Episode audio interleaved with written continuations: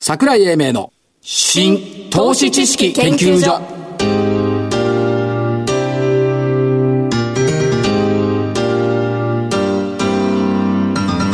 この番組は NPO 法人日本 IFA 協会の協力でお送りしますこんにちは新投資研究所新投資知識研究所知識ですよの所長桜井英明です、コメンテーターの正木です。よろしくお願いします。お願いしますよろしく。日経平均株価梅雨明けたわけではないですよね開けたでしょ明けた開けたと思いますよ。 123円だから開けちゃう所長。はい新高値銘柄ってたくさんあるでしょ200200何本だ213でしょはいこの中に、なんと先週のゾウさん、アリさんが入ってんですよ。入ってますよねでしょはい私見ました。この中から。ヒント。何ですかえ、株主数。株主数が多い会社がいいいや、そうじゃなくてね、これだけの方たちが喜んでくれてるんだろうなっていうのをその背景で想像したんですよ。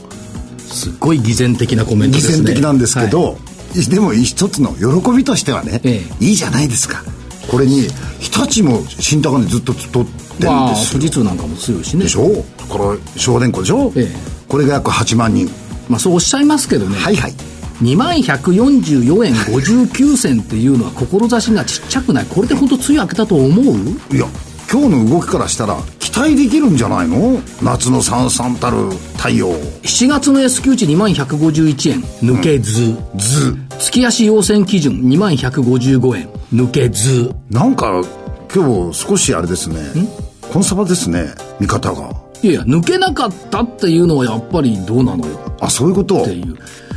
まあ、5番からね、まあ、多少上げ幅を拡大してきたんで、まあ、日銀の金融決定せ、金融政策決定会合が終わったということで、結局通過したことを評価したっはいていうことなのかなという感じはします。僕ですねよ朝はね、ええちょっと心配しながら来たんですよなんであの GDP の伸び率が、はいアメリカちょっと下方になったじゃないですか、で一方でヨーロッパ上になったですよね、はいでこの辺のところを見てひょっとしたら今日このマイナスを嫌気するのかなっていう気がしたんでますあ、け為ど、替もね、111円台の後半にね、そうです入り込んでたから、その辺はありましたけどあも、りましたまあ、そうは言っても、まあ、月の8日から18日にそこを打つ第一四半期っていう発想をすれば、まあ、そこは通過してきてるんで、はいこういう感じはしますよねあと今後の懸念としては決算発表ですかね決算発表はいやノーサプライズでしょノーサプライズプラスにいかないいやいやいいですか長年ね、はい古希にもなるんだから長長年決算見てきて第一四半でサプライズってありますか還暦に言われたかないけど、まだそうなんですよ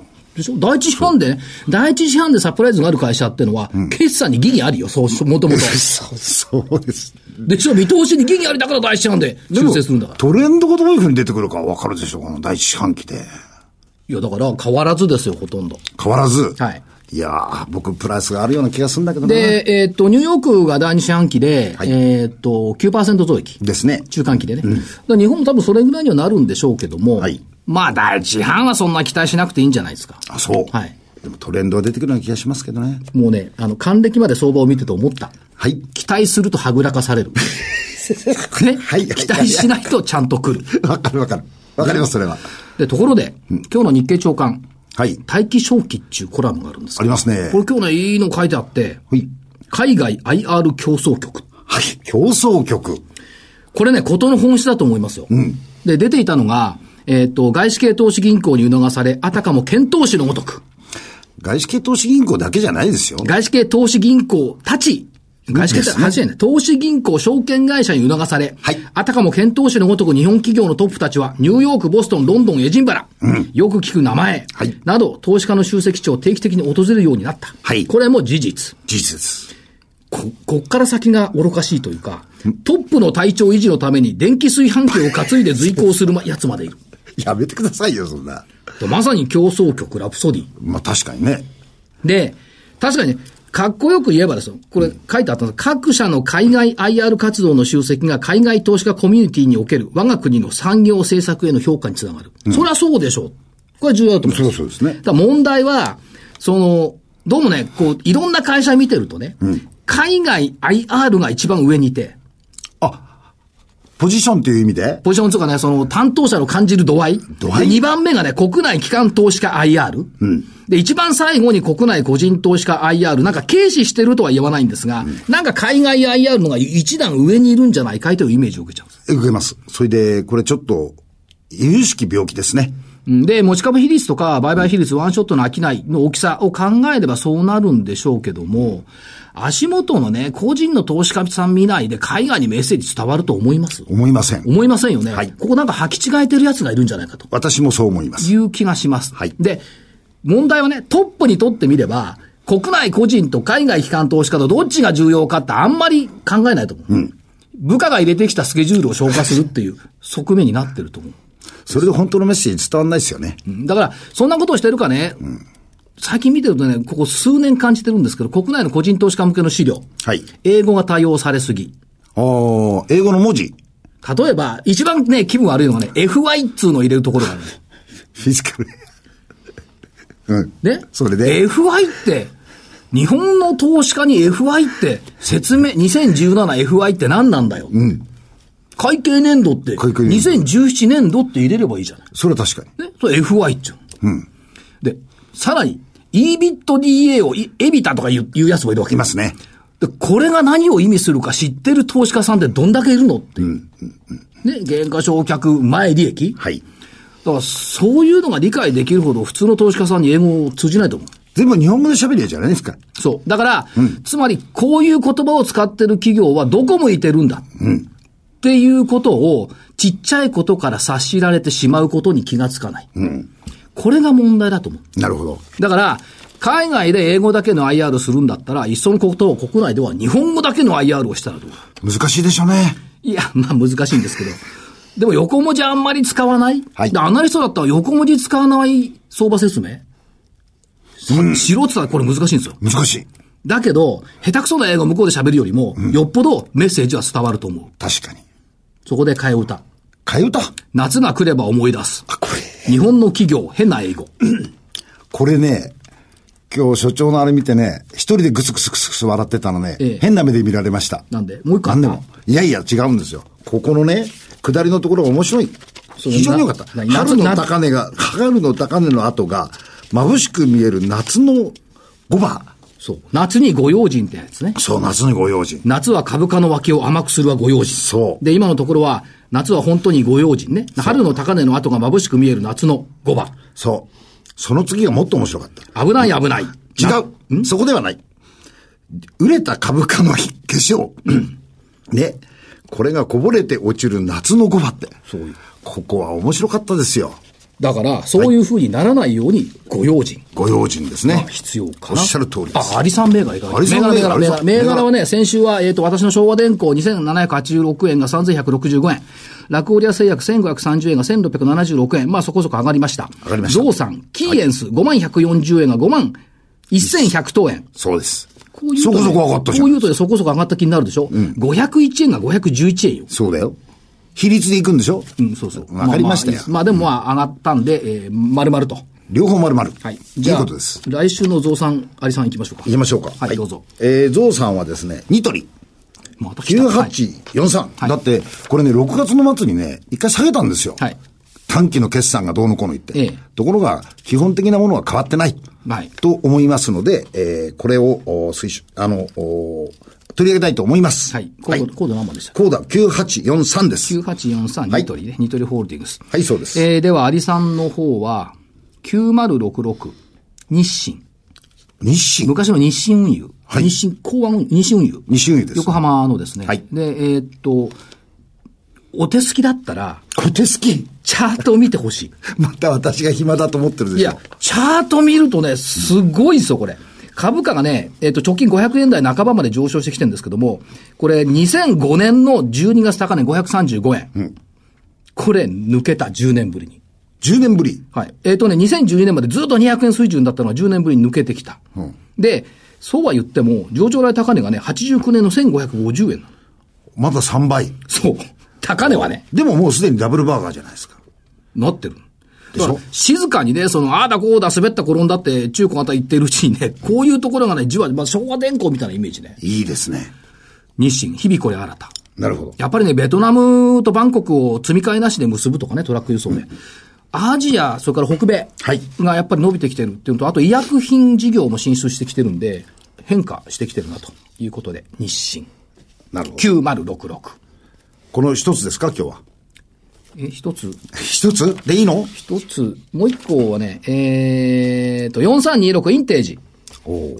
に、えっ、と、今日2518円ですけども、市場調査の国内トップ、世界ベスト10かな、?10 位かなで、ここも消費財サービス向けのネット調査、ヘルスケアが好調。で、市場調査ってビッグデータじゃない、で、えっ、と、研究開発組織 R&D センター作ったんですけど、これ AI 関連。はい。への期待感ということで、この2つですね。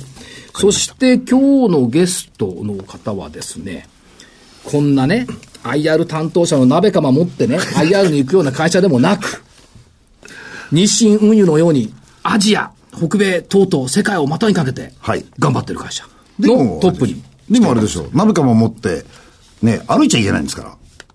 まあ、乗ったり止まったりしなくちゃいけないですそうよでしょ、ね。そうするとどうしても必要になるんですよ。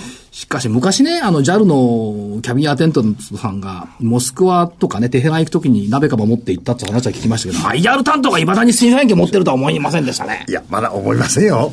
わからないけど、じゃあ、これから伺いましょう。そうですね。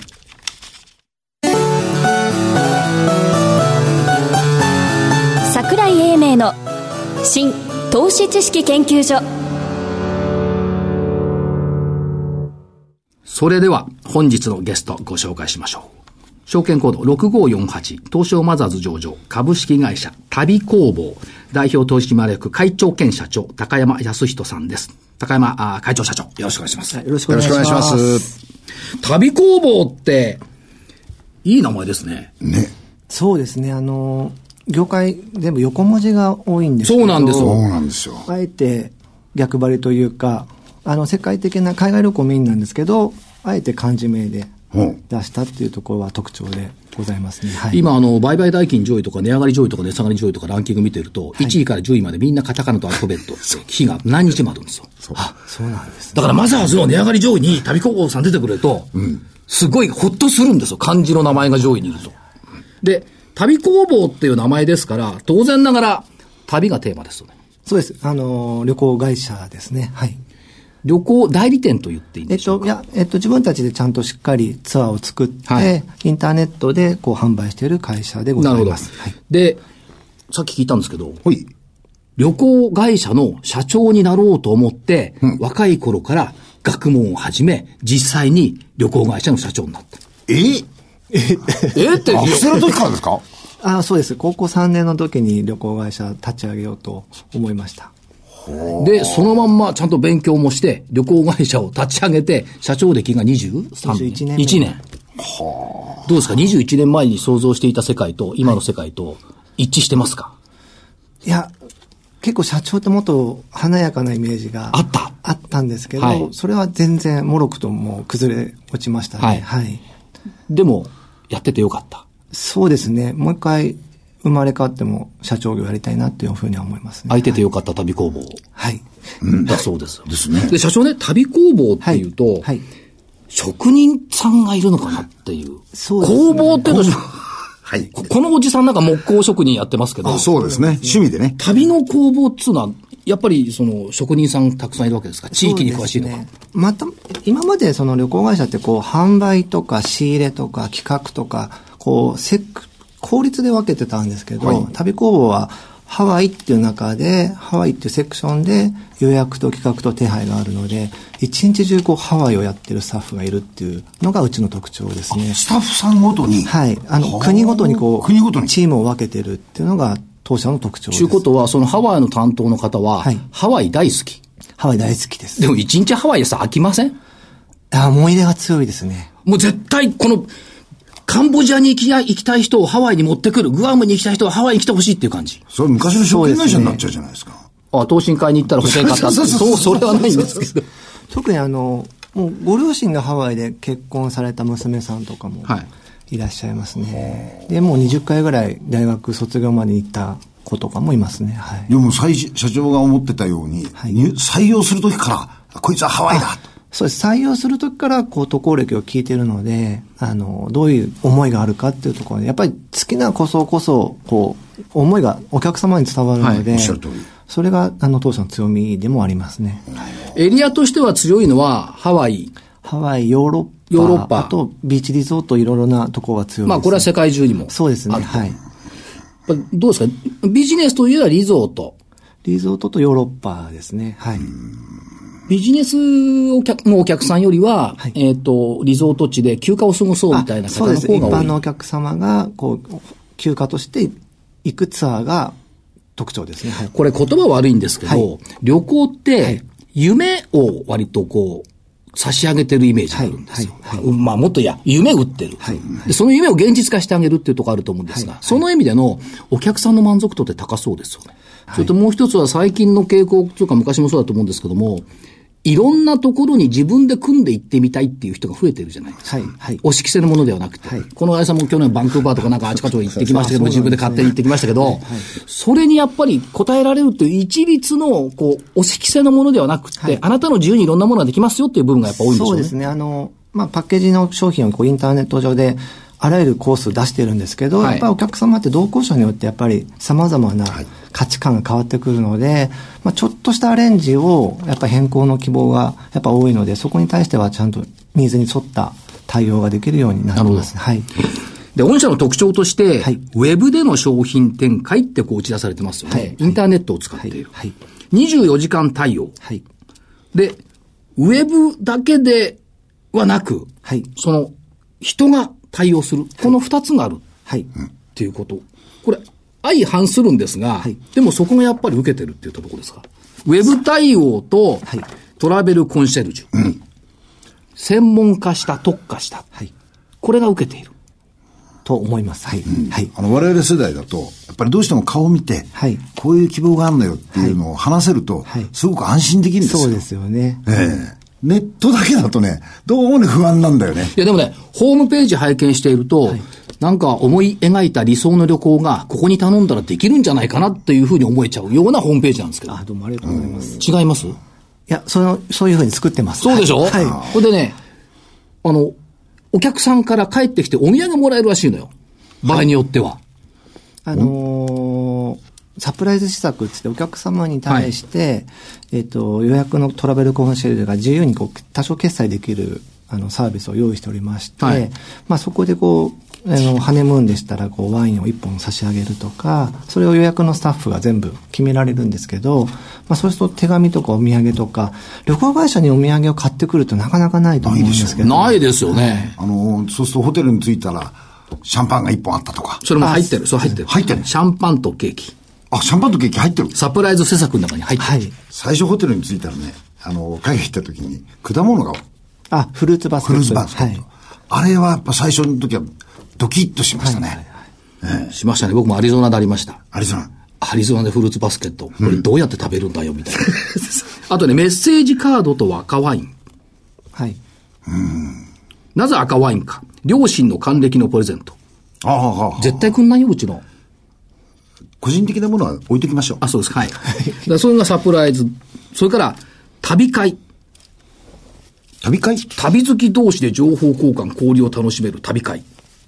交流会。特にあのインターネットだけの販売なんで、このオフラインでこう人と本当にこう会って話す機会が少ないっていうことと、今まで旅行会社ってこう商品を売る説明会はあるんですけど、この国に対して。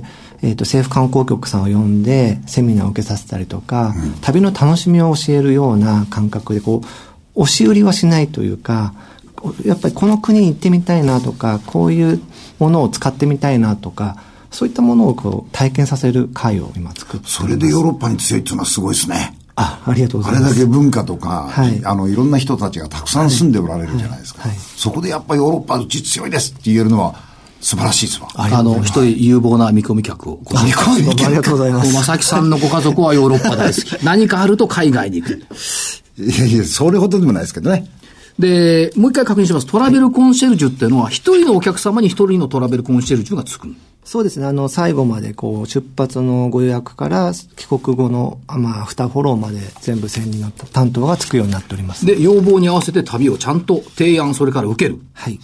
から、ちょっとしたアレンジからオーダーメイドまでいろいろ柔軟に対応してくれる。で、かつ、方面別組織による柔軟性。はい。これいいかもしれないですね。要要するにハワイについては私はプロですよ、というふうに思えば、何でも頼めるっていうですねところですね。それからウェブのところ、ウェブと人を合わせたハイブリッド戦略ということをおっしゃっておりますけども、はいウェブはやっぱりいつでもどこでも今すぐ予約したい方々のニーズに応える。そうですね。で、今はもうスマホの対応にもたちゃんと特化しておりまして、スマホ対策にもできているような環境を作っております。で、確かにホームページ上に様々な旅行プランがいろいろこうありました。はいだからそれがいろいろ見ることがいつでもできる。はい。夜ほら、ワイン飲んでてワイン飲みに行きたいなヨーロッパとか思ったらすぐ行けちゃうわけですよ。はい、そうです。まあね、そういう人も時にはいる。思いつきでね。時にはいる。はい。思いつきはい思いつきが、 ついこの間も思いつきでやられたばっかりですから。ね、思いつきでいろんなことやります。そうですね。で、えーっと、旅をもっと自由に。これ、すごくいいと思うんですが、なんかほら、何時に集合とかめんどくさいじゃないある。もう、完全に自由にできる。そうですね。お客私のため様のご要望に合わせて全部アレンジはできますね。はい。これが社長必要だと思っていた。そうですね。はい。ということですよね。業績面で見ていくと、えーっと、おー今期増収増益、個別業績の見通しじゃない、はい。ですよはね。い。はい。はい。もちろんです。といったところはいですから、将来的には社長どっちの方向を目指しているんですか例えば今考えてみると、旅って、国内から今国外へ行く話ばっかりしてたじゃないですか。そうですね逆に、海外から国内に来るインバウンド需要っていうのは、やっぱりこれは社長ターゲットになるんでしょうかそうですね。あの、東京オリンピックまでのは、こう、ブームになってますので、で、国家予算もついてるので、こう、訪日インバウンドってのも強化していきたいとは思ってるんですけど、それよりもやっぱりこう、東南アジアの各国の成長がすごい著しく伸びておりますので、その東南アジアで、えっ、と、日本、プラス日本以外の、例えばヨーロッパにも行かせるような、この、あの、インターネットのオンライン旅行会社とこうトラベルコンシェルジュのハイブリッド戦略ってのもなかなか世界にはないサービスなので、はいこれを、この日本のホスピタリティを世界に輸出したいという気持ちはなるほどございます。つまり、ビジネスモデルとしては、はい。結構世界の先進的なところに行ってるということですね。今までないです。ない。ではトップランナーということですね。トップランナーです。元社長声大きくしてください。トップランナーだ ぜ。うちは、他にはないんだだから、えっとね、売上でいくと今期見通し240億そうでしょはいで、上位期が人利益で2億700万円、8.2%増の見通し。で、6年連続取扱額が上がっている。はい。右肩上がり。はい。で、顧客満足度がね、10点満点の8.9。これ高い方でしょ昨年夏時点ですから。はい。はい。 8.9%じゃないですからね。 8.9番、10点満点の8.9。 そう。ここ大事なんですよ。それから、えっ、と、トラベルコンシェルジュ、193人。これも結構。 193人これ多いですよね、結構。はい集めるの大変だったですよいね。や教育も。採用に関しては旅行業人気がありますので、はいあの、全然問題はないですね。はい。取扱い国数、すごいですよ。123カ国。ああ、ヨーロッパが入ると結構増えます増えね。ますね。はい。いや、だけどヨーロッパだけで123はいかない。ええもう南いかないけど南太平洋のちっちゃな島とか入れなきゃいけないよ、これ。あ、もうニューカレドニアとか。でしょバヌアツとかねフィジーはい。だってこれ今もほら、アジアも力入れてられるじゃないですか。はいそう。でしょだから、これからの成長地域ですよね。はい。ちなみにツアー数27万6133件。県でしょこれ。件、27万件。ということですから。まあ、ほぼ世界中を網羅している。そうですね。はい。でも社長は123カ国行ったことないんだって。それ、そうです。なかなか、ね。 30カ国ぐらいだなかなかいいけないですよね。国数の数だとは。いですね。はい。一回旅行たにだ、行っうてちもの社ね。員は、あの、他の旅行会社さんよりも研修に行かせる制度は十分に設けてるのでうん、ちゃんと、あの、研修して見てきてます。はい。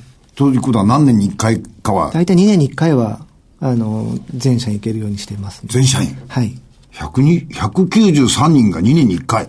そう、だから大変今な度数あれを投資知識研究所ね、ゴルフコンペもね、国内でやんないで、マウイとかね、カナパリとかでやったら、旅工房さんに頼んだらどうあぜひよろしくお願いします。ですそこに持ってくそうよまあ、考えましょ う。マウイ25回も行ってんだから。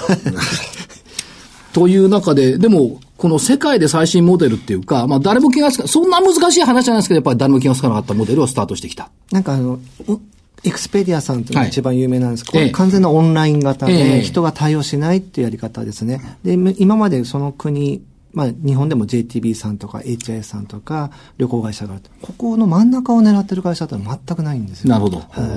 それは社長の設計性だ。い右と左にこう分かれるっていう感じですね。いじゃん、何でもやればっていう。はい。それが、それが功を奏した。はい。ということですね。はい。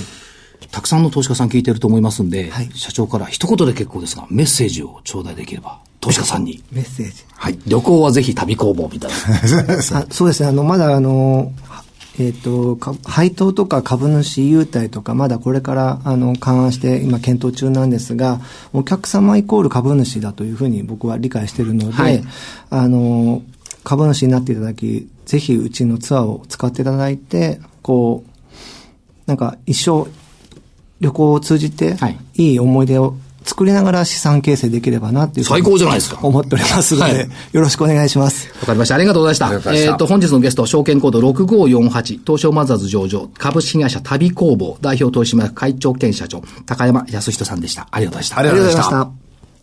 資産運用の目標設定は人それぞれにより異なります。個々の目標達成のために独立、中立な立場から専門性を生かしたアドバイスをするのが金融商品仲介業 IFA です。NPO 法人日本 IFA 協会は企業 IR 情報を資産運用に有効活用していただくため、協賛企業のご支援のもと、この番組に協力しております。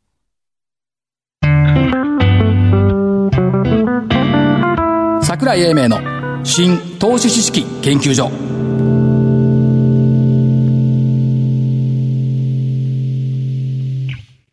この番組は NPO 法人日本 IFA 協会の協力でお送りしました。なお、この番組は投資その他の行動を勧誘するものではありません。投資にかかる最終決定はご自身の判断で行っていただきますようお願いいたします。